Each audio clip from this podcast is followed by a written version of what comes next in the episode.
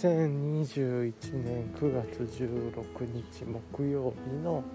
早朝の早朝です。まあいつも通り早朝の散歩をしていて空は今日はあの青空が広がっていて空がすごく高く見えますね。でなんで高く見えるかっていうと雲が2階層にあるのかな。高さが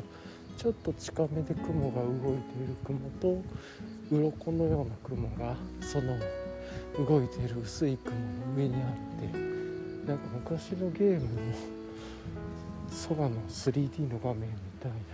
なんかそんな雰囲気に見えます飛空艇が飛びそう。っていうような感じでここ数日ねずっと雨が降ったりとかでだいたい朝の早朝って雨が降っていたか降っていなくても曇りで天気がずっと悪かったというか空模様としてはまあ朝はだいたい空が全面曇っているからちょっとどんよりしているような感じだったのが久しぶりなんていうかこう曇り時々晴れのような形の空模様になってきているなという感じです。なかなかで少し肌寒くてという感じですね。なかなかなんかこう日の当たり方とか差し方としては柔らかくて明るくて青空が見えてるので気持ちよい天気じゃないかなと思います。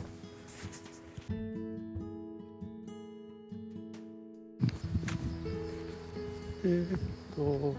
今日のこの散歩で一つ実験というかまあ新しいことを今やってみていてまあいわゆる僕の中でいう今日の練習っていうやったことないこと一つやるということで。で何やってるかっていうとえー、っとあのこれまでずっとウエストバッグっていうのかなハイパーライトマウンテンギアのバーサの中に入れていたEnlightened Equipment の Copperfield なんだったっけえっ、とまあ平たく言うと Windows ブレーカーですね。超軽量のウィンドブレーカーを入れていてまあ肌寒かったらそれを着て、えー、と暑かったら脱いでっていうようなことをやっていても個人的に去年買ったんだけどもう超絶便利な、えー、とプロダクトでそれをまあ相変わらずあのアウターの上からでも羽織れるしっていうところ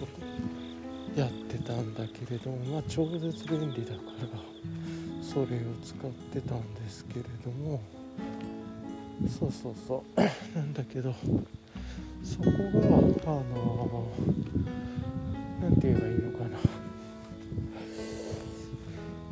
今回は、えーと、新たにそれをあえて置いていってえー、と大和道の UL シャツロングの UL シャツを着てきてみました。まあ重さ的にちょっとちゃんとどっちも測ってないけれども、まあ、大体似たようなもんでしょうか。もしくは UL シャツの方が軽いかもなのかな。でえー、っと、まあ、どちらもその何なんだろう。レイヤリングのための服にもなっていたり UL シャツも首元を立てたら日焼けにあの首元の日よけとかにもなるっていうことなんでそれを含めてえっ、と Enlightened Equipment の Copperfield の代わりになるかどうかっていうのをあえて実験してみようと思ってやってみてますで感覚ちょっとあの Enlightened Equipment の方持ってこなかったんで単純に比較はできないんだけど UL シャツの方が若干肌寒いかなっていう感じはしますね。わかんない。これ今日が寒かった風が出てるからかもしれない。しっていうところはあるんですけれども。ただ逆に言うとそれ熱もこもりにくいっていうことだと思うので歩いてて暑くなりすぎないっていうメリットもあるかなと思っています。うん。でうん。まあボタンの開け閉めもね片手でできるしすごい便利でっていうところで軽くてちっちゃくしたら別にポケットにも入るしっていうところで、まあ、どっちがいいかなと思って雨とかね降らないような感じであれば全然こっちでいいんじゃないこっちもありなのかなと思ったりして。まあしばらくちょっと使ってみてあのどういう時にはどっちを使うんだろうとかっていうのを自分の中で見るのも一ついいのかなと思ったりしました。それでどう使うかっていう感じで言うとうん。まあでもいつも体が熱くなってくるようなところではまだ温まらないんでまあまあちょっと風通しがやっぱりこっちの方がいいのかな。うん。っていう感じはするけどどうなんでしょうね。うん、とまあそんな感じでそのいつもやってる形状のやつもあえて崩してみて知見だったりとか体感で身につけるっていうこともやりたいんでこういうふうにしています。まあ両方持っていくとらもうちょっとハードなところでは良さそうな気がしますが早朝散歩レベルだったらそんないらないしねっていう、季節柄合わせてもっと寒くなっていったらどっちかとポーラテックのアルファダイレクトとかをつけてるようなレイヤリングを上にまとうだろうし、えー、とか思ったりはしていますね。うんあ、でもちょうどいつも暑くなってくるぐらいで同じぐらいの体の暑さになってきてるのかなこれ。うん確かに。大体いつも同じ距離ぐらいでちょっと体がポカポカしてくるなところがあってまあ大体緩い坂を登った先なんですけど今もそんな感じですね、まあ、緩く体も温まってきたっていう感じですかね。うんで UL シャツとウィングカッパーヒールのまあ大きな違いとしては一つはまずフードありなしっていうのがあると思うのともう一つはジッパーかジッパーじゃないか。それから素材の違いとか、まあ、シャツ形状なのかえーと、フーディー形状なのかっていうところもとかあのなんだ素材もこういわゆる布というかごめんなさいこれウェルシャツの素材忘れたな。なのかあの、まあ、エンラインでエクイプメントといったらこうナイロンっぽいナイロンじゃないんだろうけどこいつテカテカしたやつのこうっていうのもあるし。あとはなんかこのシャツだからっていうこそのメリットが一つあると思っていて室内でも着ていても例えばリモートで誰かと喋る時にもさっと話した時にえっ、ー、とまあ整ったみなしに見えるっていうのは一つあるかなと思います。どっちかしたらやっぱりカッパーフィールドの方はあのカジュアルにえー、とフーディーのナイロンのパーカーみたいなのでカジュアルに見えてしまうと思うのでどちらかというとじゃあ本当に完全に、えー、と外用というか。でそこに雨とか風雨もちょっとしのげるという感じで、まあ、揺れる時必要かもしれない。どっかの水量で分水量あるでしょうね。で逆に UL シャツの方はそのさっきも言ったようにリモートとか誰かと話す時にも清掃に見えるっていうので家外使いやすい。そういう違いがあるかなと思っています。うん、UL シャツもいいプロダクトですね。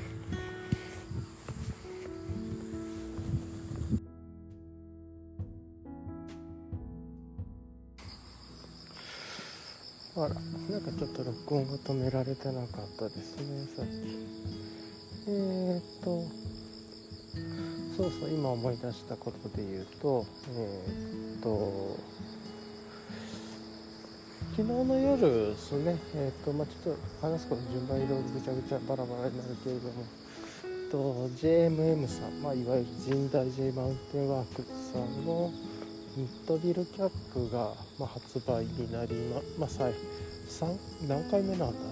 発売してましたね。まあ様子見てたんですけどめちゃくちゃ早かったっすね売り切れのさすがに。オープンと同時にもうネイビーの方は瞬殺で売れてたんじゃないですかね。オレンジで少しだけ残ってたみたいですけどその瞬殺っていうことはこうサファインで売れてたように思いました。いやいや相変わらずすごいプロダクトだなと思います。メーカーさん。ブランドなんていうんだ作り手クラフトさんというか。それだけ信頼されてるんだなというところをまあ見てたりしていました。あとは昨日はえー、っと昨日の反省の通りえー、っとですね夕方からまあ映像を見ながらあのえー、っと順番がうまく言えないな。まず、えーと、昨日やること全部終わってからゆっくりしようと思って音声編集とか全部終わらしてからえっ、とあれですね。タイヤードハウンズの、えー、を1杯いただくというか、まあ、1杯なんですけどそういただきながらえーと、それねあのこの放送の最初の方に多分入ってると思うんですけど、えーと、アダプティブディストーションだったっけな？あのテーブルビアっていうのいわゆるテーブルビアでアプリコットの香りがするサワーっぽい炭酸アルコール度数低めの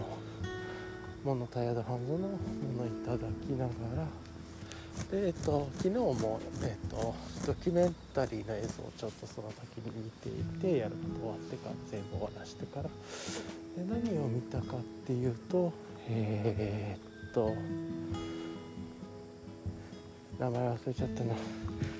アニエス・ベルダっていう方のえー、っとですね。なんかパリのちっちゃな商店街でお店をやってる人々をえーと、テーマにしたというか映したドキュメンタリー、えーと、ダダゲール街の人々っていうドキュメンタリーですね、まあ、パリの下町に住む人々の日常に偶話のような情緒が宿るアニエス・ベルダ監督のドキュメンタリー代表作。ドキュメンタリー。作家としての顔を持つヌーベルバーグの祖母アニエス・ベルダ監督の代表作パリ14区の一角にあるダゲール通りにカメラを向け下町で店を商う庶民の日常偶話のようなトーンで映すって言っていていやーこれ昨日かな見た稲穂広いうちこのアニエス・ベルダ監督のドキュメンタリーにが面白かったから見たんだけど宮広は2000年ぐらいに撮影してるドキュメンタリーなんですけれどこれは1975年のそのダゲール街のパリパリのダゲール街を映してるドキュメンタリーでこれめちゃくちゃ面白かったっすね。ちょっとすごかったやばかったっす。1時間20分ぐらいの作品なんですけど映像の切り方とか映し方再編集の仕方ラストの一言とかまあ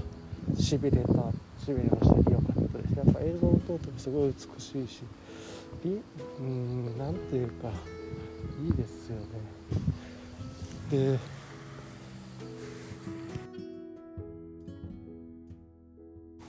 でも超絶かっこよかったんですよねそれが。うんエッセンスの塊的で本当にすごい事実がまず最初の方である老夫婦が営んでるなんて香水屋とか雑貨、まあ、とか扱って香水であったりボタンであったりポマードとかを扱っている、えーと、老夫婦のちっちゃなセンスのいいお店で映し出されていてもうそこに25歳の、えっと、女性の方が、えーとまあ、出てきてっていう感じでその買い物に来た人だったかなその人たちの 娘だったかちょっと忘れちゃったんですけど、まあ、娘だったような気がする。でもその当時1975年に25歳の女の子女性が映っていてっていうところからまあ最初のちょっとそういう最初の5分ぐらいそういう話があるんですけれども今2021年でで本当に1975年の時に25歳の方だったら今46年経っている、まあ、45年平たく言うと45年経っているっていうことだから、まあ、その方単純に言うと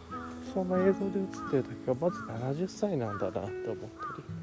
そう考えると大体そんな20代その時ぐらいでちょっと20代なんかそこまで出てこなくてどちらかというと40代以上ぐらいのその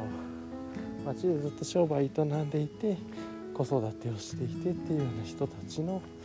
日々のなんという日々というわけでもないんだけどどういう商売しているのかとかどういうことを感じているのかとかなぜいつから始めたとか、まあ、そういうとすっごいめちゃくちゃうまい編集ででつないでいくんだけれどまあそう考えるとその鮮明に映って今すごくリアルに見えている。その風景から45年も経ってるんだなっていうその感覚自体に結構吹っ飛ばされるっていうところがあって作品としての面白さとそのドキュメンタリーっていうものが持つものの何て言うかもう一つ感じる意味意味性というのかな意味のような自分が感じるものっていうのもあってそれらも含まれてかつ編集とか映し方カメラワークとか素晴らしくて。うん。まあ、若干ちょっと人によっては多少意図的すぎるように感じるところもあると思うんですね。なんだけれども。まあまあまあ面白いっすね。いや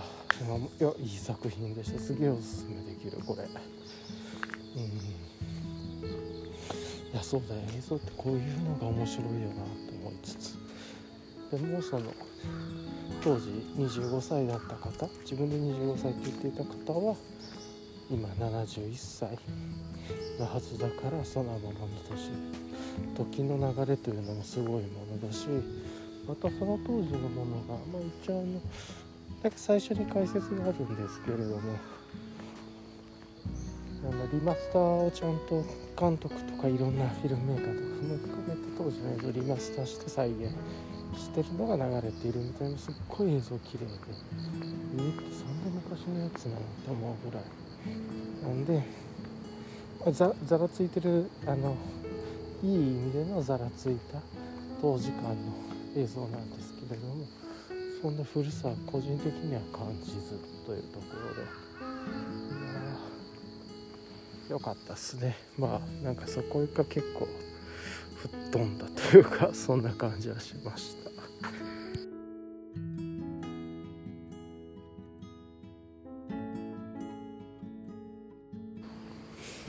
昨日はその映像を見ながら晩ご飯をまあ自分で作ったものとか食べてて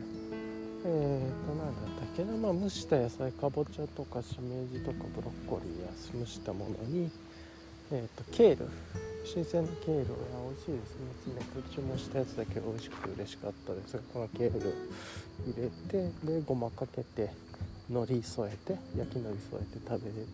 サラダと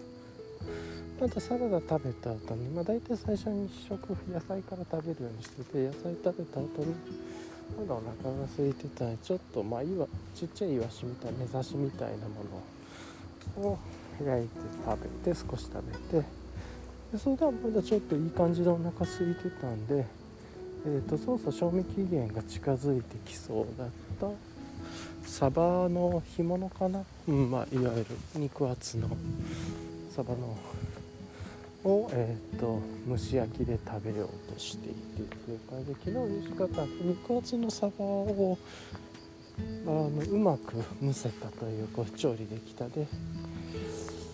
基本的にあんまり魚とか焼き料理僕しなくて蒸し料理、まあ、体のためを思って蒸し料理になるべくするようにしてるんでそういう調理全般焼くなら蒸すみたいな。煮るならうんと茹でるなら蒸すみたいな蒸しが一番いいなと思ってるんだけれども。なんかその中ででしっかり自分でやりたい時とかちょっと洗い物に手間かけてもいいなって思う時はあのあれ。あの場を使って、うん、スチスチコンみたいな感じでやってるんだけれどもその今日はスチコンみたいな感じはまああのちょっとねゆっくりアルコールも入ってるっていうこともあってそこまで最後のえー、っと片付けというかそのオーブンの清掃みたいなとこまで手間かけようとは思わなかったんでフライパンで蒸そうと思ってでそのフライパンで蒸した時にえー、っとかな？あの酒日本酒を入れてサバ入れて結構たっぷりめに入れて蓋閉めて蒸すんだけどその時間の感覚今まで9分半とかでやってたんだけど昨日は10分やって5分。もう一回追加で5分。一番自分のガスの約5分やって。でプラスえー、っともう2分ぐらい加えたのか3分かな？で10一番弱火で日本酒たっぷり入れて、まあ、要は日本酒が切れるぐらいまでえっとなくなるぐらいまでということで10分後あちなみにサバ2匹ちょっと焼いてっていう感じでついでに。で日本酒たっぷりめで日本酒もねあの添加物とかなしのちょめちゃくちゃいいやつでどっちかってもうちょっと飲みきれない。ね生酒使おうかなとか思ったけどさすがにそれちょっともったいないかなと思ってやめて。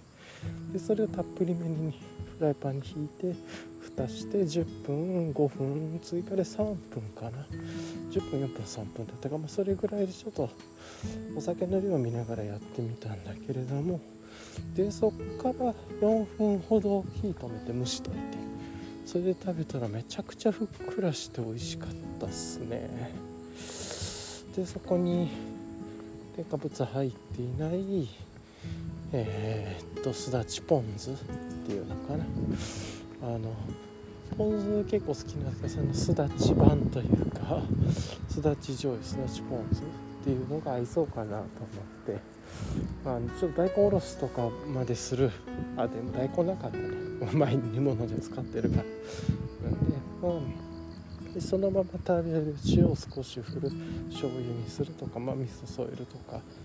あったけれどもそういう意味で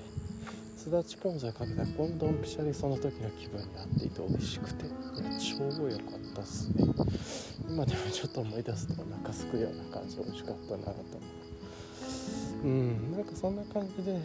ちょっとずつちょっとずつ料理も自分が美味しいなと思ってその時に合わせた調理方法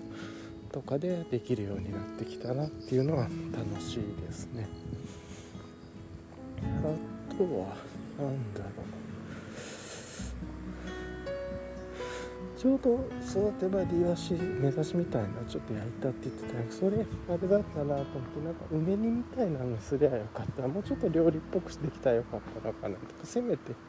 生姜みじん切りにして落として蒸し焼きにしたらよかったなとか思ってなんかそんなこと思いました食べてからあっていう食べてからあこうすりゃよかったなって思いついたりむしろここでなんか軽い料理の仕方を覚えといたらよかったなぐらいで思いました。うん。若干味も濃いというか、しっかりしたやつと後に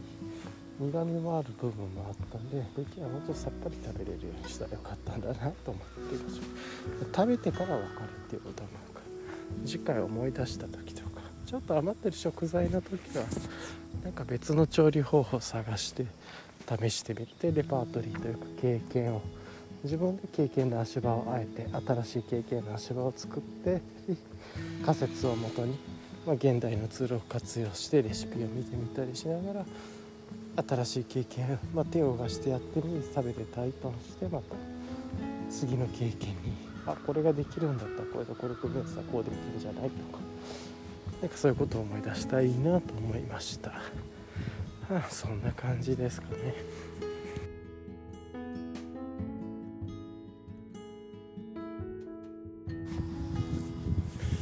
UL シャツもなかなかいいですね今ずっと暑くなったから公園入る手前公園のところぐらいでボタン開けて歩いてたんですけど暑かったことを忘れたのと UL シャツを着てるのを忘れたような状態になっていたんで今はっと思い出したそれちょっと暑くなったからボタン外したんだこういうなんか存在を感じさせないプロダクト忘れさせるプロダクトっていうのはもうそもそもそれが環境になる透明な UI になるというかっていう感じその状態を何を心地よく感じるここ、うん、っていう UX だと思うのでいやなんかすごくいいなと思いました。そうでその暑くなってからあと開けてボタン開けてその後存在を忘れてちょうど気持ちよく過ごせていたっていうことはすごくいいプロダクトだなと感じたりしました。いいですね。と昨日のこと思い出してもやっぱりずっと避けてたことでその、まあ、資格の勉強の紙の課題の提出、まあ、紙で作って紙で、えー、っとなんて紙で提出する課題もちろんそれ PDF とか写真にして問題で送るんだけれどもその手書きでまあなんかやることがあってずっと避けてなんかちょっと手間だなと思ってやってみたのが昨日模写だったんですけどよかったです。ね模写やってでちょっとだけその要素を分解してどういう構造になってるかとかメモ書きしてってやると一旦頭の中にそういうことが入ったりやることの流れとかが構造的だったり流れ的だったり感覚的に掴んだりこういうことかっていうのが経験として身につくんで模写することで一つ面倒くささとか恐怖心とかじゃああれこれってどういうことなんだろうってやったことで分かる疑問とか何か思いつくんでそこをじゃあ次今日どうしようかなと思ってじゃあまず枠だけもう一回作ってとか要素分解する前にまず言葉で書こう。か言葉で書いた上でそれを組み合わせていやあじゃないこうじゃないってやってから当てはめて最後で絵を入れようかなとかなんかそんなことを考えたのでやっぱり想像がつくようになったんで消費が一つ下がったっていうのはいいことですね。で逆に自分はこういうとこをちょっと苦手だと感じてるんだなと脳の奥ではっていうのも思ったりして不思議だなとこういうこと好きそうなのになんか面倒くさがってんだなと思って若干なんかスマホで手軽にもらえる情報インプットに慣れてしまいすぎてるのかななんかそういうことを感じたりしました。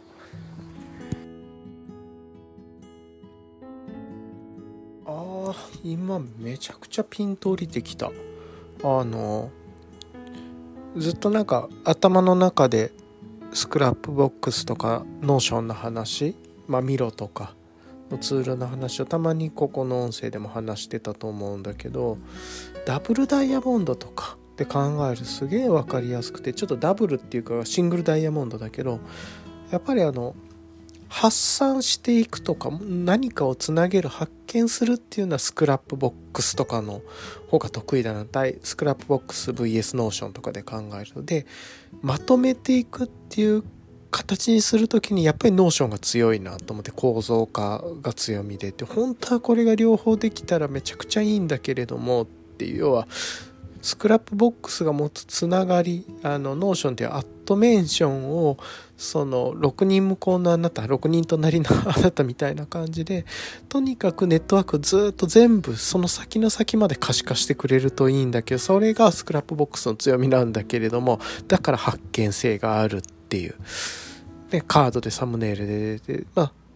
そうじゃないところで言うと、 Notion はアットメンションでカードというかデータベースを一個一個つなげられるんだけど、6人向こうのあなたまでは見れないっていうところで、やっぱりそういう意味で言うと、収束に向いてるのかなっていう。ところ、ダブルダイヤモンドとかで適してるツールとかって考えていくと、もしかしたら SECI モデルとかにもあんのかもしれないけど、なんかそういう感じで、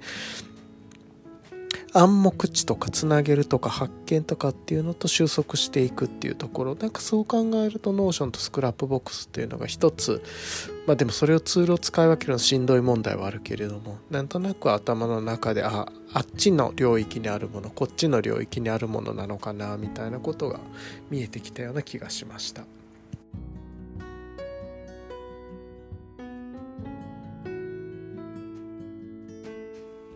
今まあちょっと落ち着いてるんでえー、っとまあ一息ゆっくりしていて今、えー、っと2021年9月16日木曜日の夕方4時台ですね。落ち着いてて、えー、っとアザーハーフのアザハのグリーンシティを飲んでます、まあ、DDH でダブルドライホップの、えー、インディアンペールエール。えー、7%アルコール。まあ、こうやって思い出しじゃない時はこうやって喋れるのがいいですね。ラベル見ながらというか。黒いパッケー、黒いなんていうのかな、シールに、黒背景に、あの、グリーンの街の断面図みたいな、ドット絵みたいなのがあって、まあ、なんかセンスのいいジャケットだなっていう感じがします。で、一応飲んだ感じは、えーと、宇宙のビッグバン IPA に似てるなってちょっとファーストインプレッションでは思いました。で個人的にはえーっとちょっと前に飲んだ同じアザーハーフの同じアザーハーフの DDH だったらえー、とこの前まず飲んだホップシャワーズ with ネルソンですね。の方が好みかなと、まあ、柔らかみと甘みがあって好きかなっていうのと、まあ、あとは Green Socks 同じ Other Half の去年末ぐらいかなに輸入されてたグリーンソックス DDH のグリーンソックスとかの方が好きだなって、まあ、もうちょっと柔らかくてフルーティーというかな感じがしていて。でこっちはグリーンシティはどっちかっていうと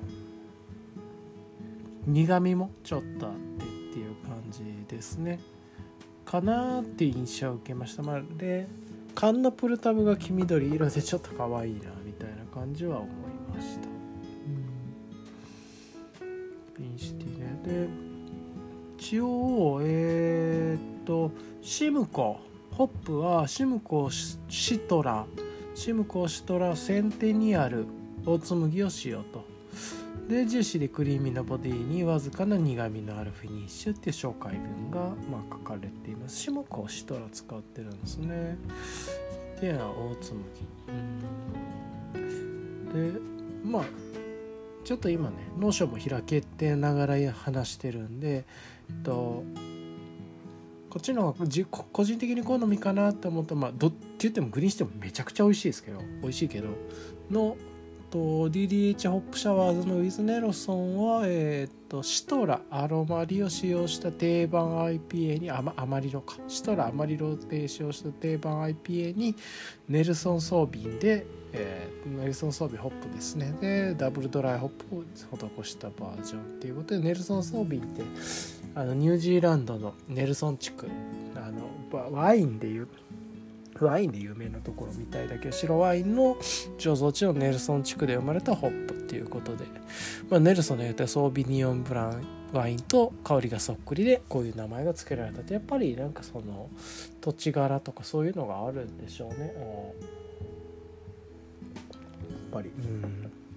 っていう感じかでただこのグリーンシティもえっと温度が開いていくちょっと暖かくなっていくというか結構割とキツキツに冷えてるよりはちょっと柔らかくまあヘジだからそうだろうなと思うんだけど少し開いていく方が華やかというかいろんな複雑な味が香って下のいろんな場所で味がバンバンバンバンくるんで個人的には少し温めてというか、うん、パイントで途中から飲むのとかも美味しい面白いなと思ってます。でちなみにえー、っとあれですね。さっき言ってた宇宙のビッグバン IPA は一応シトラモザイクを使用したって書いてますね。うん。まあやっぱりシトラねシトラモザイクとかこの辺りはま定番な定番なんでしょうねという。まああんまり僕はそんな詳しくはないか分かってないとこありますけど。いやでもうんまあなんかこうやってゆっくり同じ朝 ハーフ同士を自分でどう感じたかって比較できるような状況に入れること自体が幸せかなっていう感じがしますね。まあ、まあ、でも本当にインポーターさんありがとうショップさんありがとうという感じで本当にアザーハーフの方ありがとうまあそのホップ作ってくださってる方ありがとうという感じでここに関わってくださってる方こんな美味しいビールありがとうございますという気持ちでいっぱいです。美味しいですね。うん。めちゃくちゃなんか美味しいサンドイッチとか食べたくなりますね。フレッシュで。野菜がフレッシュでとか。うん。なんかそんなことを思いました。いやーでも美味しい。やっぱだんだん 美味しくなってきた。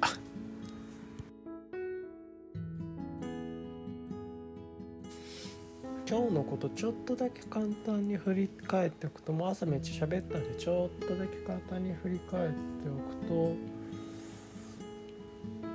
まあまあうん。落ち着いまあなんかいろいろ朝から早朝からいろいろ個人的にはいろいろあったんだけれどまあまあ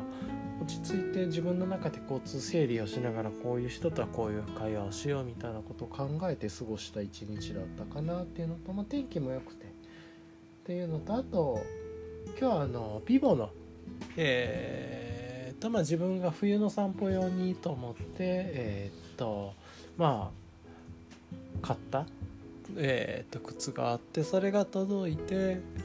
意外とあの実物見てあ結構いい感じだなと思って気に入ってもう少し寒くなってきてから、まあ、早速明日履くかもだけどそれを履いて散歩するの楽しみだなっていうのとあと紐が普通の靴紐ビボでもあのトレイル FG とか SG とかだったらもうちょっとスポーツタイプの靴紐っていうのかな。あのいわゆる紐じゃなくてこうキュッと絞って靴の紐の中にさっと入れるタイプのいわゆるあのほどくタイプとかじゃなくてえっ、ー、となんて伸縮性というか縛る緩めるみたいな感じのタイプなんだけどこれは普通の紐だったんでえっ、ー、となんだ忘れちゃった。今やってる途中なんだけれども。え、ー、と Salomon。Salomon の、えーと、クイッククイックなんだったっけなクイックなんとかっていう紐にちょっと変えてまああの蝶々結びから緩める縛るの方に変えようかなと思ってます、まあ、でもそれで今 DDH 飲んじゃったんでまあ作業明日にしようかなぐらいかな、ま